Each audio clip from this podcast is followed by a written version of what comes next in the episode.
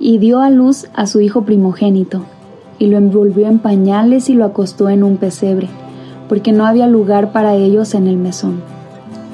En el nacimiento de Jesucristo se conjuga lo extraordinario, lo sublime y lo ordinario.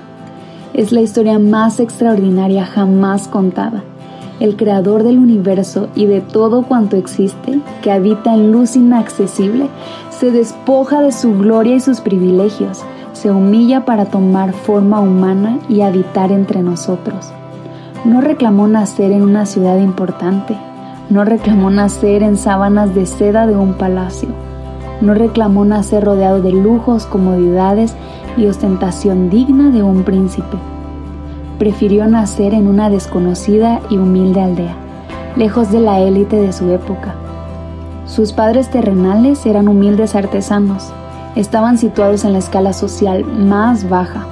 Su madre, una jovencita de escasos 15 años, dicen algunos eruditos, con un mar de emociones al saberse elegida para albergar en el claustro materno al Mesías anhelado. Había llegado el día del alumbramiento. Nacería el Rey de Reyes y Señor de Señores, el león de la tribu de Judá, la estrella resplandeciente de la mañana, el Santo de Israel, el Hijo de David. Pero el mundo no lo sabía o no lo quisieron saber. Le negaron el espacio de una habitación digna para ser acostado al arribar a este mundo. El único lugar disponible para una pareja pobre en esas circunstancias era un maloliente establo. Fue excluido de la sociedad y de su sistema de cosas desde su nacimiento.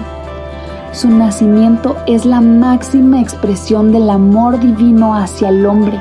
Vino con una sola misión, restaurar y reconciliar al hombre con su Creador.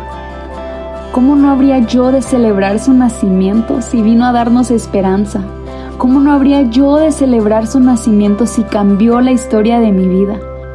¿Cómo no celebrar su nacimiento si le dio sentido a mi existencia? Por Eliel Galindo.